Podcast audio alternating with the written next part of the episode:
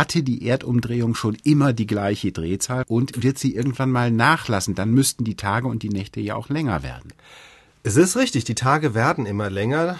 Tage jetzt nicht im Sinne von Helligkeit, sondern im Sinne von einer Erdumdrehung, also in heute 24 Stunden. Das weiß man schon seit längerem, dass die Erde im Lauf der Jahrmillionen immer langsamer rotiert, sich also immer langsamer um die eigene Achse dreht. Das geht allerdings so langsam, dass wir das in einem Menschenleben nicht zu spüren bekommen. Also um mal die Größenordnung zu nennen, innerhalb von 100 Jahren verlangsamt sich die Erdumdrehung um etwa Zweitausendstel Sekunden. Das heißt, anders ausgedrückt, in 50.000 Jahren wird der Tag eine Sekunde länger sein als heute. Das klingt erstmal nicht viel, aber die Erde ist ja fast fünf Milliarden Jahre alt und da kommt dann über die Jahrmilliarden schon was zusammen. Also wenn man davon ausgeht, diese Verlangsamung findet gleichmäßig statt, dann war tatsächlich der Tag in der Frühzeit der Erde nur etwa 21 bis 22 Stunden lang. Und darauf gibt es ja auch ein paar Hinweise. Ja, und wie kommt das? Dreht sich die Erde immer langsamer, weil sie immer schwerer wird oder warum? Nee, das liegt an den Gezeitenkräften. Also daran, dass wir zweimal am Tag Ebbe und Flut haben. Das führt dazu, dass die Erde durch die Anziehungskraft von Mond und Sonne ständig ein bisschen ihre Form verändert. Das heißt, es bilden sich Flutberge und Ebbetäler. Das erzeugt einmal Reibung und vor allem, wenn man so will, ein allgemeines Geschwabbel an der Erdoberfläche und dadurch wird die Rotation der Erde immer ein klein bisschen gebremst. Das ist der Haupteffekt, diese Gezeitenkräfte.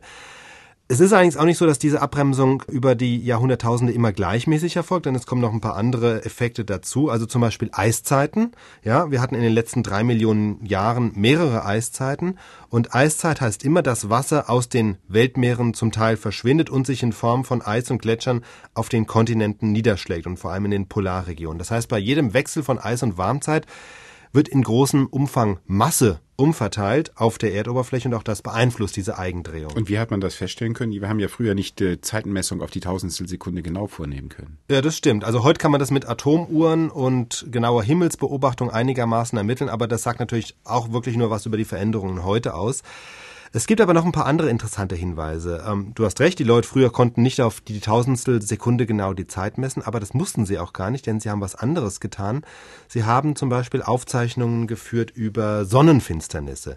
Sonnenfinsternis ist ja ein fantastisches Spektakel. Jeder, der es mal erlebt hat, weiß das. Wir können uns das heute ja auch rational erklären. Da schiebt sich der Mond vor die Sonne. Aber für die Menschen in der Antike war das ein unglaublicher Vorgang und vor allem dann, wenn es sich um eine totale Sonnenfinsternis handelt, also wenn es dann mitten am Tag dann plötzlich stockdunkel wird.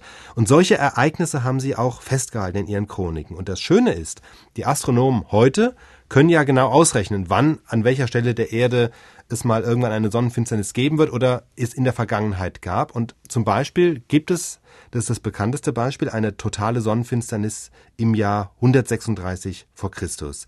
Im Kernschatten dieser Sonnenfinsternis war die Stadt Babylon. Dort gibt es Aufzeichnungen darüber.